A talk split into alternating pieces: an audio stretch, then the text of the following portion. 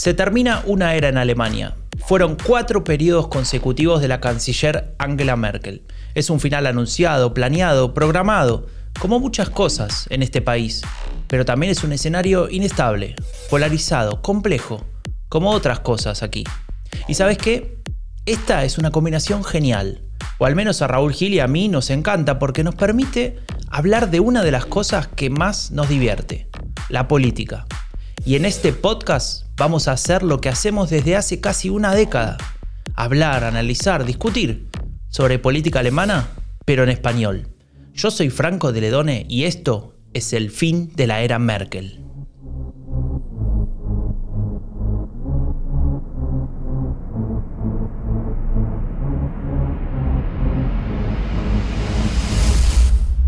So will ich mit euch in diese Wahlen gehen bin vielleicht nicht der Mann der perfekten Inszenierung, aber ich bin Armin Laschet. Und darauf können Sie sich verlassen. Bueno, a quien estamos escuchando aquí es a Armin Laschet, lo acaba de decir. Él ganó la elección y en su discurso está contando una historia interesante. Seine Erkennungsmarke als Glücksbringer mitgegeben. Él habla de una Erkennungsmarke. En alemán eso significa una chapa de identificación. ¿Vieron como la que usan los soldados? En este caso la que usan los mineros. Es la de su papá. Él era minero en el Ruhrgebiet, una zona de carbonífera, y es un elemento muy importante porque esa chapa se colgaba siempre en un lugar y si se veía que no estaba, significaba que ese colega tampoco estaba, que estaba en la mina, tal vez perdido, tal vez lastimado. Se había había que ir a buscarlo. Esto, esta chapa que muestra Amin Laschet es un signo de confianza. Es la base del mensaje que está dando en este discurso, un discurso, una, una, una, una forma que tuvo para expresar el mensaje más importante, que era, tenemos que volver a tenernos confianza.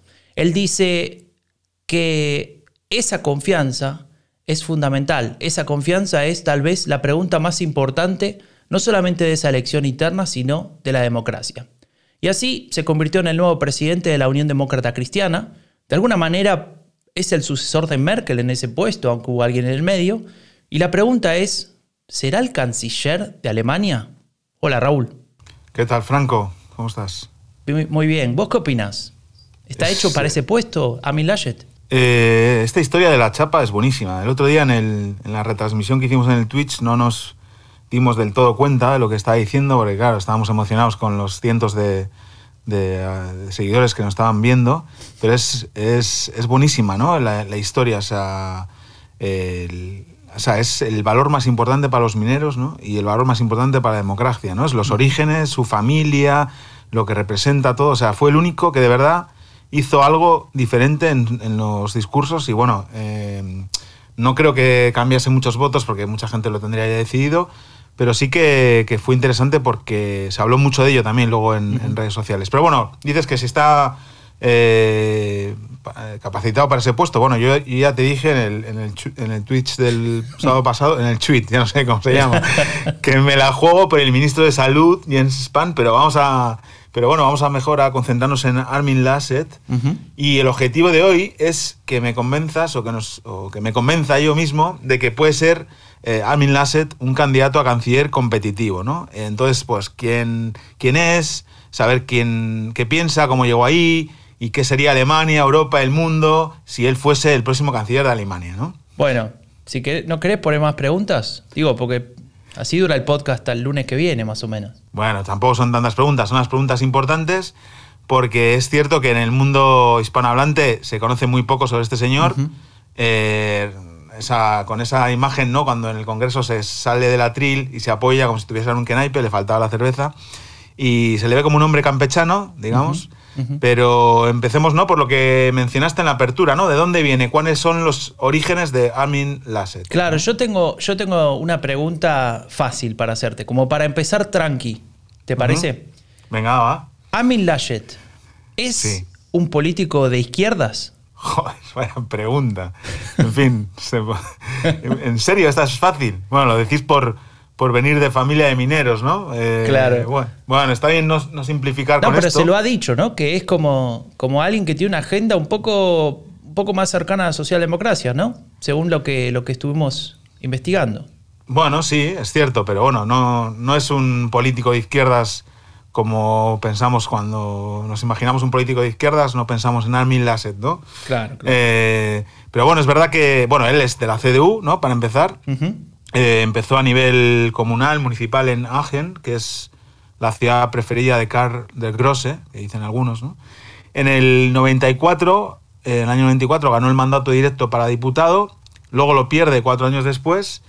Eh, eso quiere decir que desde el inicio aprende que en política se gana y se pierde, ¿no? Esto es muy importante. Es fue importante, también, ¿no? Sí, fue también eurodiputado entre 99 y 2005, así que casi coincido con él en el Parlamento Europeo en esos dos años y medio que trabajé ahí. Yo no era eurodiputado, pero bueno, trabajé para uno. Eh, luego fue ministro en el gobierno de Nord... No, tendría que empezar a aprender a decir bien esto, ¿no? Nordrhein-Westfalen. Nordrhein-Westfalen. Son tres palabras. Nordrhein-Westfalen. Claro. Mejor, ¿no? Muy Es- bien. es- la clave es separar las palabras. Nord-Rhein-Westfalen. Bueno, tenía ese, ese ministerio un nombre peculiar, un ministerio, eh, los que están escuchando en España, es como una consejería en un gobierno autonómico, ¿no? En este caso. Ministerio para generaciones, familia, mujeres e integración. ¿Cómo, Le ha cómo faltado- generaciones? le ha faltado mujeres, integración y que naipes. Le ha faltado. eh, o sea, generaciones, bueno, no sé. Es raro. Pero escucha, eh, me pareció interesante esto del final, ¿no? Porque también eh, creo que lo marca bastante, ¿no? Eh, a- al perfil político, quiero decir. Eh, Esta cuestión de la inmigración, en este caso Sí. integración, ¿no? Eh, en Alemania muchas veces se confunden, se mezclan, se usan como sinónimo las palabras, Sí. eh, integración e inmigración, pero en este caso digamos que Laschet, eh, el tema migratorio es un elemento bastante relevante en su historia. Sí, sí, bueno, él construyó una política en torno a eso, en relación a, a la educación y promoción de oportunidades, y él decía, eh, entonces, Alemania necesita inmigración. Eh, bueno, él, él decía eso, era el, obviamente, era el, el ministro de ese, de ese tema, y uno, eh, uno en política también le pasan algunas cosas, que puede cambiar de, de opinión o puede hacerse más sensible en función de los temas que, sobre los que trabajas. Si tú trabajas en el Ministerio para Jóvenes, pues acabas conociendo mejor la realidad de los jóvenes y acabas siendo un defensor de ellos. Y si trabajas en el Ministerio que trata de, de favorecer la integración de migrantes, pues conoces las realidades, ¿no? Conoces Claro. a las personas migrantes que vienen. Y él decía en una entrevista, dijo, tenemos que hacer más posible el ascenso social a través de la educación, ¿no? La educación es fundamental para que las personas Pero- migrantes que vengan aquí ascendan. Pero pará, pará, pará. Yo tal vez sé muy poco de socialdemocracia, pero ¿eso es un postulado socialdemócrata o, o- o estoy confundido? No, no, sí, es un postulado socialdemócrata, pero lo dice el ASET de la CDU, ¿no? Eh, pero... Es decir, que eh, un, un paréntesis acá. ¿Te acuerdas que hablábamos de, de la dificultad de reemplazar a Merkel en términos de ocupar el centro de la agenda, ¿no? Sí. Eh, con temas de centro, justamente. Pareciera como que Laschet eh, lo viene haciendo desde hace bastante. Lo que pasa es que nadie se había enterado fuera de Nordrhein-Westfalen. Claro, ese es el tema. Hablábamos de que si ganaba Merz, eh, había el peligro de que votantes que Merkel había conseguido o incorporado a, la CDU en los últimos años, por ejemplo, mujeres o personas con historia migratoria, los perdieran. Pero bueno, con Lasset podrían mantenerlos, ¿no? Sobre todo el tema de las personas con, con historia migratoria, porque él tiene, puede presumir de que ya conoce ese tema, de que lo ha tratado y que sus postulados, digamos, son más cercanos a unos postulados de la socialdemocracia o eh, ideas y mensajes que personas con historia migratoria como nosotros podemos ver que son positivas, ¿no? Están Entonces, bien. Laschet, decime por qué no se pasó a la socialdemocracia. ¿Son amigos? ¿Qué? Bueno, eh, Lasset criticó fuertemente a un, a un socialdemócrata. Así, aún- bueno, debe haber criticado a varios, pero seguramente criticó a, a Gerhard Schröder, ¿no? Que era el canciller. No, no, a Schroeder no, no fue a Schroeder. A Steinbrück, que era Finanzminister, ministro de Economía. No, no, tampoco a Steinbrück, fue a Sarrazin, o Sarracín, como se Ah, diga. a Tilo Sarracín. Tilo Sarracín, el del libro Deutschland schafft sich ab. Eh, como que Deutschland se disuelve, ¿no? Algo así. o Sí, se- se- como se autodeshace, ¿no? Algo así. Sí, sí, sí. Eh, él lo criticó. eh, bueno, en ese libro, eh, Tilo Sarracín habla de, de que la influencia de, de los, de los migrantes en Alemania, sus, digamos, en su opinión, los valores diferentes que traen, eh, sus tradiciones, etcétera, van a acabar disolviendo Alemania. Bueno, ese, ese libro, Sarracín, recordemos que era un político del SPD. Ese libro de Sarracín le costó al SPD empezar a perder sobre todo el voto de los ciudadanos turcos en, Sí. en Alemania, ¿no? Y él, eh, bueno, pues eh, Lasset lo, lo criticó, ¿no? Igual que lo criticaron muchas otras personas, ¿no? Claro, O sea, es que ese es un- interesante porque él, él plantea, eh, a mí me gustó su, digamos, lo que dijo al respecto, ¿no? Él dijo, eh, lo que muestra Sarrazin al fin y al cabo, más allá de cuestiones racistas, etcétera, lo que muestra es que necesitamos mejorar nuestra política de integración, Claro. porque claramente si esos déficits que, ell- que él menciona eh, existen como tales, bueno, trabajemos en, en que, en que eso sea de alguna, de alguna manera eh, recuperado a través de políticas públicas, ¿no? Como una visión crítica, pero a la vez constructiva. Sí, sí, él, él tomó las declaraciones o los argumentos de Sarrazin, les dio la vuelta y lo, y lo, lo situó como, un, como una consecuencia de que no estaban haciendo bien las cosas en Alemania con el tema de la integración. ¿no? Pero bueno, ya vemos que con este tema eh, el Lasset pues está bien entrenado y sabe de qué habla. ¿no? Pero vamos a hablar un poco de, de sus logros, de, de las elecciones. ¿no? Claro. Eh, Vamos a, vamos a volver a la, a la línea temporal que veníamos planteando. Nos habíamos quedado en el 2005, si no recuerdo mal. Eh, y, y resulta que, que, bueno, en el entre 2005 y 2010 hay ministro, etc. Y en el 2010, en particular, pasa algo interesante. Y es que él quiere ser el jefe de la, de la CDU, de la, de la Unión Demócrata Cristiana en Nordrhein-Westfalen. eh, y se enfrenta a un personaje conocido.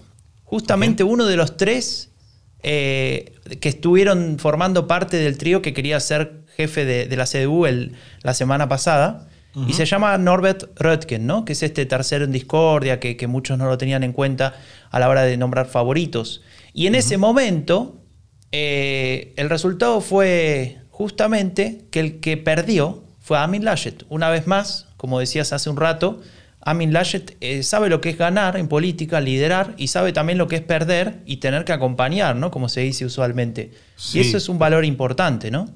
Hombre, él conoce bien los entresijos de la política, lleva mucho tiempo, ha estado en diferentes ámbitos y ahí sabe esperar también. Y claro, espera que Röttgen se pega un batacazo electoral, Merkel lo echa eh, y entonces eh, llega Lasset, ¿no? Porque Röttgen renuncia y Claro. se convierte en el jefe de la oposición y ahí El- le el llega local, su- ¿no? O regional, jefe Sí, de la regional. oposición ahí en, en Nordrhein-Westfalen. Ahí estaba eso. Hannelore Kraft, que era, no sé si tenés dos palabras para ella para explicarla, pero digamos como la, la figura en ese momento de la socialdemocracia. Algunos decían que ella tenía que haber sido la candidata a canciller 2017. Ella dijo, no, no es mi momento. Tampoco sé cuándo iba a ser su momento porque tampoco era que era muy joven. Eh, pero bueno, Eso sí fue que un- tenía... Sí, es una, una espina clavada que tengo yo con la socialdemocracia, porque yo era muy, muy fan de Hannelore Kraft, muy fan. Recuerdo, mira, me las has mencionado, casi se me había olvidado. Fíjate cómo somos de, de injustos, ¿no? Porque nos habíamos olvidado de una persona que era la referente, digamos, a nivel de, de estructuras regionales y de gobiernos regionales del SPD, y obviamente se habló de que ella tenía que ser eh, la, la- la candidata del, del SPD a canciller. Eh, yo creo que ella decía que no es su momento, pero lo que quería eh, decir era que no quería competir con Merkel porque iba a perder, ¿no? O sea, básicamente. Claro, claro, un poco de falta de confianza, pero tal vez hubiese, bueno, esto es absolutamente contrafáctico, pero tal Sí. vez hubiese hecho un mejor papel que, Desde luego. Que Martin Schulz, ¿no? Que nuestro amigo eh, llegó el efecto Schulz, aquel que algunos nos creímos en su momento. A ver, para el que no tiene ni idea, año 2017, últimas elecciones federales. Martin Schulz es nombrado candidato de la socialdemocracia ya por febrero, si no me equivoco, de 2017. Ujú. La socialdemocracia venía en 20 y pico por ciento, números que ahora sueñan con esos números. Pero bueno, en ese momento eran, eran malos, eran números malos, 20 23, 24. Martin Schulz pasa a estar al en 33% de intención de voto en semanas. Incluso en alguna encuesta supera a Merkel, algo que no pasó en- nunca, Sí. prácticamente. Ahí soñamos, ahí soñamos. Claro, y le llamaban efecto Schulz, ¿no? Y digamos, mucha Sí. gente dijo, bueno, listo, gana Schulz, ya está, esto se termina. un- y Merkel dijo, bueno, cuidadito porque yo soy Merkel. Y efectivamente lo que pasó es que ese efecto Schulz se fue desinflando. eh, y Angela Merkel terminó ganando la elección. De hecho, sacó eh, un resultado que no fue el mejor, pero claramente muy, muy por encima de la socialdemocracia. Eh, y ahí, bueno, eh, el efecto Schulz desaparece y la, la socialdemocracia entra en la crisis que tiene ahora. Y una de las razones, esto, esto también es un poco difícil de determinar, pero algunos analistas dicen que la campaña en la que Hannelore Kraft eh, pierde con Armin Laschet en ese 2017 en la elección regional, es la campaña que eh, de alguna manera le da el golpe de gracia a Martin Schulz, porque Hannelore Kraft en esa campaña dijo, yo quiero estar sola en, la en el escenario, no quiero que se me pegue nadie y, y quiero que Martin Schulz haga una pausa con su campaña electoral federal, ¿no? Y entonces la, lo, manda a callar de alguna manera. Ahí, ahí se ve quién mandaba más, parece. Sí, sí, sí. Y claro, el tipo, imagínate, una persona que quiere ser canciller, que en una elección que es de las más importantes, porque vota un montón de gente en, ese. En 20 millones de habitantes tienen. Desaparece. Era como si, bueno, se tomó vacaciones. Eso pasa a veces. Yo eso lo he visto, he vivido muchas campañas electorales en función de si el. Yo lo he visto incluso en España Recuerdo cuando estaba en las horas bajas ya el presidente Roy Zapatero, eh, los eh, líderes regionales y locales no lo querían en sus mítines porque ya estaba... Y bueno, me parece súper injusto y terrible. Eh, es verdad que electoralmente es así y funciona. Y bueno, general Pero ¿sabes qué es lo raro? Perdón que te interrumpa, porque ese ejemplo que vos decís es interesante, el de España.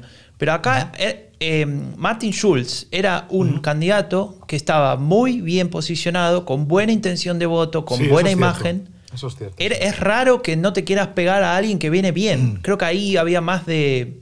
bueno, no se, no se llevarían bien entre ellos, también puede ser. Eh, Kraft era una persona también muy especial, ¿no? Eh, decir, también se lo tenía bastante creído porque había tenido muy buenos resultados.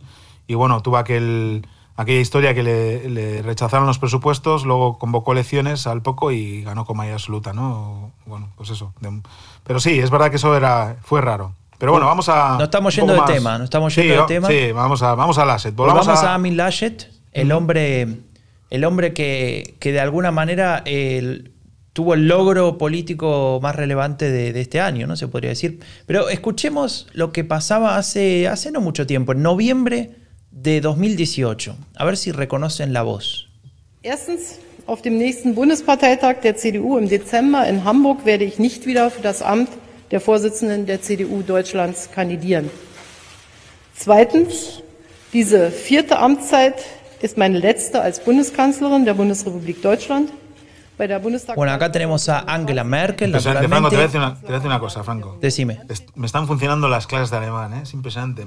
Puedo estar mirando el póster de Pikachu que tengo aquí en la habitación de los niños y a la vez entender lo perfecto lo que dice Merkel. Bueno, también habla súper clara, ¿no? Y ya lo habíamos escuchado más veces. Igual es que habíamos escuchado este audio si no lo sabemos de memoria. Claro. No, bueno, acá para el que no lo escuchó, está diciendo primero que no va a ser candidata para la CDU, que es lo que anunció en noviembre de 2018, y también anunció que eh, cuando se termine este periodo de gobierno, en 2021, ella no iba a ser de vuelta canciller, no iba a ser candidata, y entonces ahí es cuando se lanzan todos a ver quién va a ser su sucesor. En ese momento también había tres, eh, Jens Spahn, el ministro de Salud, Annegret Kramp-Karrenbauer, que era la secretaria general del partido y que en ese momento ganó la elección, y un viejo conocido, Friedrich Merz, que en ese momento iba por su segunda derrota ¿no? histórica para ser presidente del partido. Em, y en ese momento, yo me acuerdo, me acuerdo también que lo charlamos cuando no hacíamos el podcast, pero hacíamos algo bastante parecido por WhatsApp, etc. Y era que, que Laschet de alguna manera se ponía en ese lugar del político que está por encima, ¿viste? Como una especie de, de padrino que ordena a los primos que se pelean, ¿no? Y, mm. él tenía un poco ese aura del político relevante que después eh, hace que, lo llamen a él, ¿no? Y no que él se tenga que postular. A menos eso se veía en 2018, 2019. Sí, ¿no te recuerda Lasset un poco a algún gobernador peronista de estos con mucho caché en el partido que, ¿no? No sé, es un poco eso, ¿no? Algún gobernador de provincia. En fin, a mí me recuerda... Puede ser. A mí me recuerda... A ese comentario a algunos le puede caer muy bien, a otros muy mal, depende. Ah, bueno, bueno. A mí me recuerda a algún presidente autonómico de, del PSOE, estos varones, ¿no? Que actuaban siempre, tenían más poder casi que la dirección federal. Sí. Y, hacían también de árbitro y condicionaban algunas cosas, ¿no? Pero bueno, eh, Lasset hizo de árbitro entonces y bueno, ahora es el. bueno, Creo que lo que marcó en ese momento, más que nada, porque después la situación cambió un poco o bastante, pero sí que en ese momento a mí me dio la impresión él dice que no, pero quiere. Él quiere ser el canciller de Alemania, claramente. E, era mi, visión en ese momento. Eh, y después, bueno, lo que pasó es que llegó la pandemia, ¿no? Claro, sí, la pandemia y los problemas de popularidad también. Lasset, eh, bueno, gobierna el estado más eh, con más población de Alemania, que son 20 millones ¿no? de habitantes, que han tenido, obviamente, como el resto, muchos problemas de, con la pandemia y ha estado ahí, ha, tenido declaraciones también a veces desafortunadas, en fin, es un político que habla, la verdad es que lo que me pareció, y luego el día de, su elección estuve viendo varias entrevistas que le hicieron, y me cayó bastante bien en, el sentido de que habla muy claro, que no parece que se tenga los mensajes súper aprendidos de casa y que lo trabaje con 200 asesores. De hecho, hay una cosa muy curiosa para los que son enfermos de Twitter y piensan que Twitter es lo más. No tuiteó un solo tweet durante todo el Congreso. O sea, no, hmm. mientras sus eh, contrincantes ponía su equipo de Twitter o su equipo de redes sociales un montón de tweets, GIFs, memes, etcétera, él eh, cerró el móvil, nadie tenía acceso a su Twitter y no tuiteó nunca, ¿no? Me parece una persona que, que va y Hubo una entrevista en, la televisión alemana, en la televisión pública alemana, que los periodistas eran bastante incisivos, como suele ser habitual, sí. y él hasta se cabreaba a veces, ¿no? Eh, que es algo que los políticos no deben hacer, ¿no? Delante de, en, los medios, ¿no? Porque es un poco extraño cabrearse porque tú lo estás viendo en tu sofá de, de, tu casa y no está bien que un señor cabreado te diga cosas, ¿no? Pero él se, se cabreaba porque se, le preguntaban por Merch un montón de veces y me parece un político de estos de, digamos, de raza, ¿no? De estos que ha aprendido desde, desde abajo y que no se calla tampoco lo que piensa y con la pandemia pues tampoco le pasaba eso y a veces decía algunas cosas que, bueno, que, hicieron que bajara su popularidad y obviamente el, el, tema de la pandemia es una montaña rusa, ¿no? Ha habido muchos dirigentes que han subido y bajado, etcétera, excepto Merkel y Spahn, que siempre han estado ahí arriba. Eh, lo hemos visto en muchos países, ¿no? Y, y por eso mucha gente eh, pensaba que no iba a ganar la elección interna, mucha gente, salvo hay una persona eh, que, está concretamente en este podcast que, decía que iba a ganar, pero bueno, ese es motivo de otro debate. Em, Raúl, pero digamos, pasando un poco el tema de, en general, de, lo, de la pandemia y de su pasado, vamos a, la actualidad, ¿no? Porque he leído en varios análisis, ¿no? En varios, en varios medios, que ya se empieza a plantear, bueno, ahora es una carrera de caballos, a ver quién va a ser el canciller, el, perdón, el candidato a canciller de la CDU, o mejor dicho, de la Unión y el competidor más importante que todos le ponen al lado es el señor Markus Söder, el presidente, eh, ministro presidente o ministro presidente de, Baviera, el land donde vivo, eh, que tiene muy buena imagen, que de alguna manera, bueno, como, como hacen todos los líderes de la CSU, el Partido Bávaro Regional, eh, de alguna manera compite ¿no? con el resto de Alemania, con la CDU también. Yo, yo, la verdad es que descartaría ¿eh? lo de Söder ya. Eh, igual es muy aventurado decirlo ya. Ya lo descarté en su momento, el día del, Congreso. Dije que el gran peor de, perdedor del Congreso era Friedrich Merz, pero también Markus Söder, porque más Markus Söder era el candidato de la excepcionalidad, ¿no? Del que, de que hubiera ganado Friedrich Merz eh, la elección interna y las encuestas hubieran empezado a reflejar la pérdida del voto moderado y la CDU del 37 hubiera pasado debajo del 30 y hubieran dicho, bueno, con este candidato no podemos ir. Pero Armin Laschet es la continuidad de Merkel, eh, representa, a ver, obviamente tan lejos, ¿no? Como varias galaxias, ¿no? De, lejanía entre él y Merkel, pero representa, digamos, una forma de hacer política tranquila y abierta y más o menos moderada como la que representa Merkel, no es nada, nada que ver con Merz, y creo que Söder yo lo, descartaría, aunque vaya el primero en, en las preferencias, porque primero está Lasset, que es el es el presidente y tiene todo el derecho a, optar a ser canciller, porque solo en dos ocasiones no ha sido así, ¿no? Y segundo, tienen la, la baza de Jan Spahn, que bueno, ahora la pandemia en Alemania está desatada, pero dentro de unos meses, pues si todo va como está previsto, estaremos vacunados el 60% de la población, habremos controlado el, el, virus y podrá poner en valor todo lo que hizo en la lucha contra la pandemia y será un activo muy importante del partido. Entonces, para mí, no hay situación de excepcionalidad, salvo que de repente empiecen a preguntar por Lasset y veamos que no da la talla. Mm. Pero yo creo que podríamos empezar a descartar a, a aunque las encuestas digan que entre los votantes o simpatizantes de la CDU sería el más valorado, porque. Claro, déjame ahí meter un, paréntesis simplemente para ubicar a los que están escuchando. Eh, Laschet tenía antes de esta elección 27 eh, puntos eh, a la hora de responder a la pregunta si él sería un buen candidato a canciller. Y Marcus Söder tenía 55. 55 a 27, ¿no? Ganaba casi por el doble. Ahora, apenas seis días después, no pasó ni una semana ¿eh? de la elección, eh, y Laschet ya subió 7 puntos, está en 34. Es el efecto congreso, eso. eso está más estudiado en la academia. O sea, siempre que hay un congreso de un partido o un candidato es elegido o que se decide una elección de la designación de un candidato siempre sube. O sea, si no sube es que ya se, se retire. Entonces, bueno, eh, es normal que pase eso. Siete igual es mucho. Siete puntos suelen ser cuatro o cinco puntos, ¿no? Lo que está más o menos... Pero, ¿Soder bajó o quedó el, está en el... Soder bajó un punto, 54. Ah, un punto. Bueno, va. Va. Bueno, porque habrá. Porque, por mí, porque pienso que es el perdedor del Congreso. Claro, un 1% de, la, de, de, los alemanes escuchó a Raúl y dijo, no, sí, basta. Eso es, eso es. No, me, No, está no me bien. como Siete, más este sapo. siete puntos está bien. Y Lasset tiene la oportunidad. No sé, por ejemplo, una pregunta es: ¿qué va a hacer? ¿Va a seguir siendo ministro presidente de, de, eh, de Nord- Nordrhein-Westfalen o va a dejarlo para centrarse en la política federal? Porque eso es una pregunta importante. Es decir, ¿tiene tiempo para gestionar la pandemia en el Estado federal más grande de Alemania y a la vez trabajar en, en la- en el, en el tema electoral? Esa hubiese sido una, una gran pregunta para, para esas, ese, ese talk show que mencionabas antes, que, aclaro, para el que lo quiera escuchar, si sabe alemán, es muy interesante, dura creo que 15 minutos nada más, o 20, está en, en CDF, entran a zdf.de y ahí buscan eh, el programa que se llama Was nun, ¿no? Eh, mo- digamos, ¿Qué ese es ahora, el no? título, Was nun, y ahí van a, van a encontrarlo, creo que está todavía disponible y es abierto, o si no lo buscan en YouTube también, eh, y ahí pueden escuchar, escuchar esa entrevista. Es espectacular la entrevista porque los periodistas son muy buenos y él también lo hace bien. Yo le hubiera hecho esa pregunta, ¿usted va a dimitir? Bueno, ya se está hablando de quién podría ser su sucesor ahí en el, en el- en el estado donde es presidente.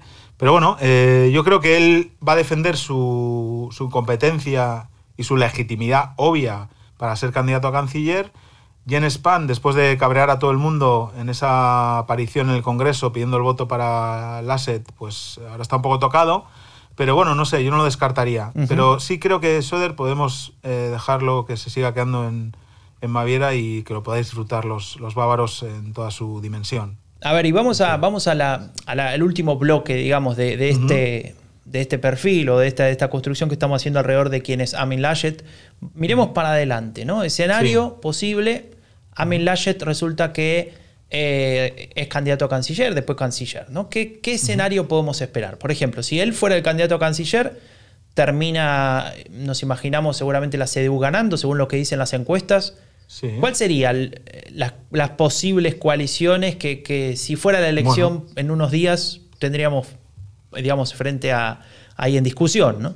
Pues tendríamos la de siempre, la gran, gran coalición, otra gran coalición. ¿Cuánta sería la cuarta ya? Sería la Y cuarta, ¿no? sería la de los 60 más las tres de Merkel, sería la quinta. La quinta, madre. O la Kiwi coalición. O sea, gran coalición, para el que no sabe, es la coalición, se le dice gran coalición porque es la coalición entre los grandes partidos, que ahora, Sí. bueno, habría que ver si son grandes, claro, pero claro. digamos la socialdemocracia y la Unión Demócrata Cristiana. Ahora la gran coalición sería eh, CDU con los verdes, porque serían los dos partidos más votados, pero sí, es verdad que Exactamente. Y esa sería la segunda, ¿no? La kiwi. la- ¿Qué es kiwi? La kiwi. Kiwi porque es verde por dentro y negro por... No, al revés, verde por... No sé, ¿por qué se llama No, kiwi? el kiwi es marrón. O sea, ya empezaste kiwi. mal. Pero adentro del kiwi es verde con puntito negro. Hace que no veo un kiwi, madre mía, están carísimos en Alemania, no los puedo comprar, Franco. Bueno, un kiwi, a ver, eh, para explicarlo mejor, porque esto ya se fue al demonio. El, el- cada partido en Alemania tiene un color y digamos, propio, en- con el cual se lo identifica directamente. La socialdemocracia es el rojo, los liberales el amarillo.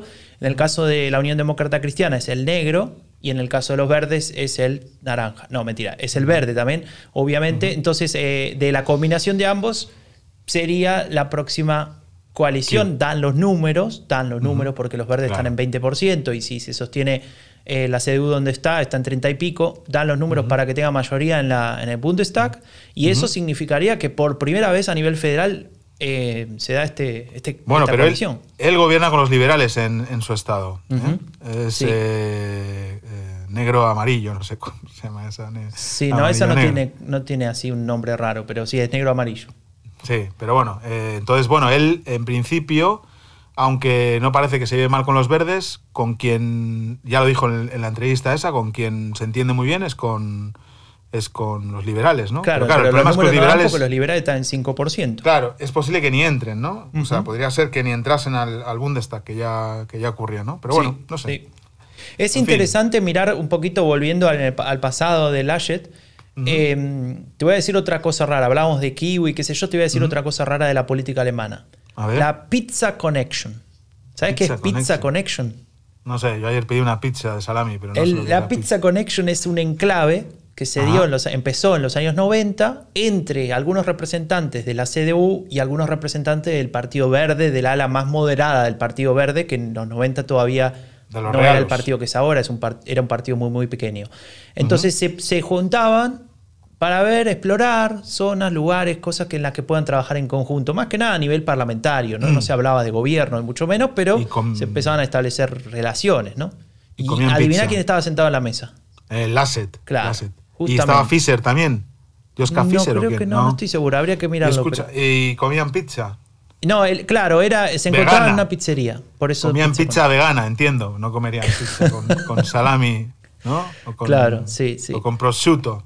no sé si en esa época estaban los veganos. Vegetarianos, bueno, seguro. Franco, tenemos hoy un invitado especial, ¿no? A pesar de que no está aquí con nosotros, eh, no sé, tenemos un, un experto que, que, nos va a hablar de un tema muy interesante que es qué pasaría ¿no? con, para Europa o las relaciones internacionales si Lasset fuera canciller. ¿no? Esto es un tema que al doctor Fausto le interesa mucho y a nosotros también. Bueno, vamos a escucharlo y después te contamos quién es.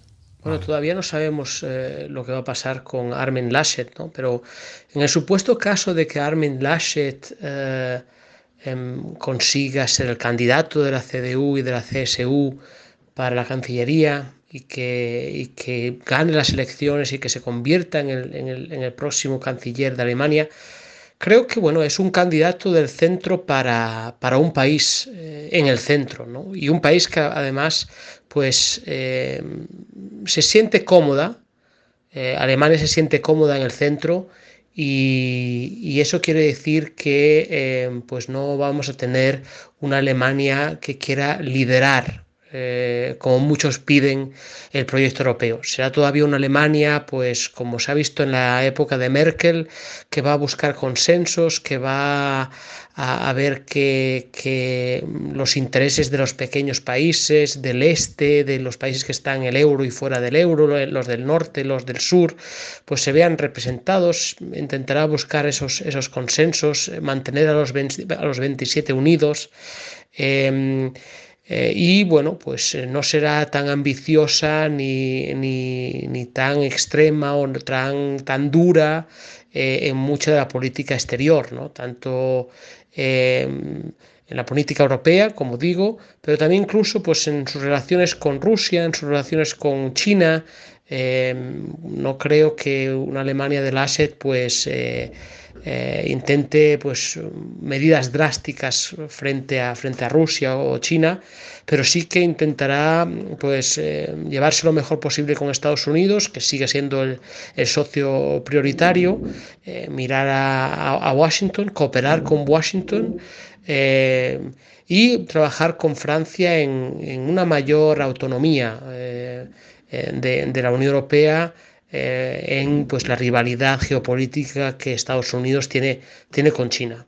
Pero, pero eso, ¿no? Eh, yo creo que se resume en un, un, un candidato de centro, eh, porque está en, la, en, la, en el ala izquierda de, de, del, Partido Conservador Alemán, para un país en el centro que es una potencia reticente y va a seguir siendo una potencia reticente y por lo tanto pues se va a mover eh, a pasos que para algunos son, son demasiado lentos, pero para algunos pensamos que, que, Alemania, pues eh, mejor que sea el motor y no el timón de, de la Unión Europea, eh, y por lo tanto el timón tiene que ser un timón colectivo, con Francia un, un papel importante, la Comisión Europea y otros países, lógicamente los grandes eh, Italia, España, pero también Holanda y, lo dicho, también los países del este, los pequeños, para que, se, sientan incluidos. Bueno, eh, acabamos de escuchar a Miguel Otero Iglesias, que es investigador y analista del Instituto Elcano de España, le agradecemos mucho, le mandamos un abrazo, muchas gracias por, por, esta, por este análisis. Él escribió varios libros, informes, etcétera, sobre política europea, el euro, bueno, una lista enorme, lo pueden buscar ahí en, en la web del Instituto Elcano, que es realinstitutoelcano.org. Eh, hay algunos textos sobre Alemania, incluso creo que hay hasta algunos en español, sobre las relaciones entre España y Alemania, por eso les recomiendo que visiten la web y busquen a Miguel Otero, que, seguramente van a encontrar cosas interesantes. Y, hablando de eso, me pareció interesante lo que dijo Raúl sobre esta mm. analogía, ¿no? De timón o motor. Me encantó eso, sí. Me encantó eso porque, bueno, es el titular de su audio, ¿no? Eh, que Alemania sea el, motor y no el timón, ¿no? y bueno, la verdad es que está muy bien expresado. Y es básicamente sería una línea, como dice, ¿no? continuista con, con lo que ha hecho Merkel, eh, con algo que hemos aquí analizado con el doctor Fausto, ¿no? El, la, la, la, no querencia de Alemania a, digamos, eh, definir la política europea, sino acompañarla o ser, digamos, tejer alianzas. Merkel es lo que ha tratado de hacer, ¿no? Y es más, eh, le han puesto a prueba en muchas ocasiones porque ha tenido que tener mucha paciencia con los países del este, algunos eh, socios del Partido Popular Europeo como Orbán, ¿no? Uh -huh. Y bueno, y, y me, me, interesa también que, que el Asset del otro día leí en La Vanguardia, en un periódico español, eh, que hizo un viaje a, por, por, América, por Latinoamérica, hace más de 30 años, wow. con el periodista Eusebio Val, que entonces era corresponsal de La Vanguardia en, en Alemania, uh -huh. y estuvieron en, en Honduras, en, en, diferentes, en diferentes países, lo, eh, Nicaragua, El Salvador, y está, es un artículo en La Vanguardia que, que, recomendamos también a los oyentes, se llama Un viaje por América con el nuevo líder de la CDU. Y este periodista dice, Lasset era el prototipo del joven alemán católico y conservador, pero flexible, muy renano y poco prusiano. Bueno, pues me parece un buen resumen, ¿no? Para terminar el podcast de hoy. Sí, totalmente, coincido con vos. Eh, y bueno, eh, llegamos al final de este episodio. Si quieren escuchar ese, eh, perdón, si quieren leer ese artículo que mencionaba Raúl, está disponible, estuvo circulando por la web. Eh, lo, pueden, lo pueden buscar seguramente y, y, leer porque es bastante interesante y bueno, cuenta una de las facetas de, de Amin Laschet, que es el personaje a quien estuvimos hoy analizando, construyendo su perfil para que lo conozcamos todos un poco mejor. Uh -huh. eh, y una cosa más que quería preguntar, Raúl, uh -huh. la semana pasada hicimos el Twitch. Eh, sí. No sé si te acordás, porque pasan tantas cosas en tu vida que seguramente te olvidaste, no, pero no, hicimos un Twitch fue muy exitoso, ¿no? Salió bien. Emocionante. Además, no sé, estuvimos dos horas hablando y había gente escuchándonos, dos horas hablando de la votación interna de un partido en Alemania. Y, claro. y había hispanohablantes de todos los lugares del mundo escuchando a los frikis nueve y media de la mañana de un sábado. ¿No tenéis otra cosa que hacer, amigos? Pues no. Sí, claro. Hubo hasta eh, 102 bueno, personas conectadas, Franco. 102.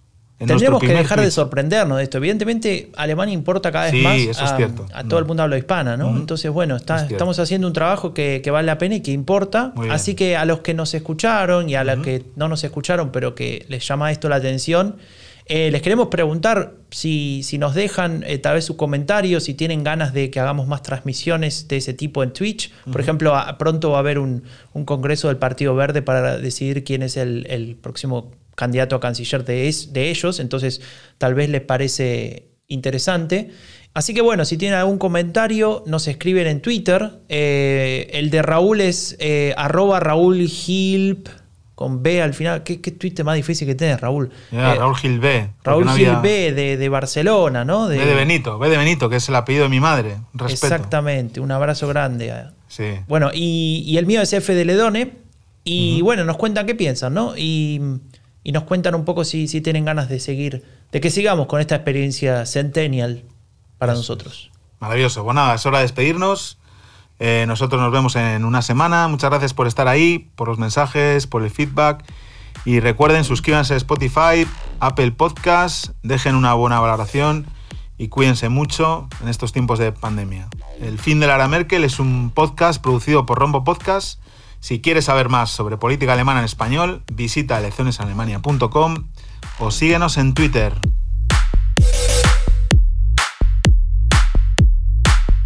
Raúl. Dime, Franco. Dicen las malas lenguas que te hiciste hincha del Alcoyano. Ah, sí, verdad. Ganó al Madrid. Más moral que el Alcoyano, se dice en España. Chao, Raúl. Bueno, chao.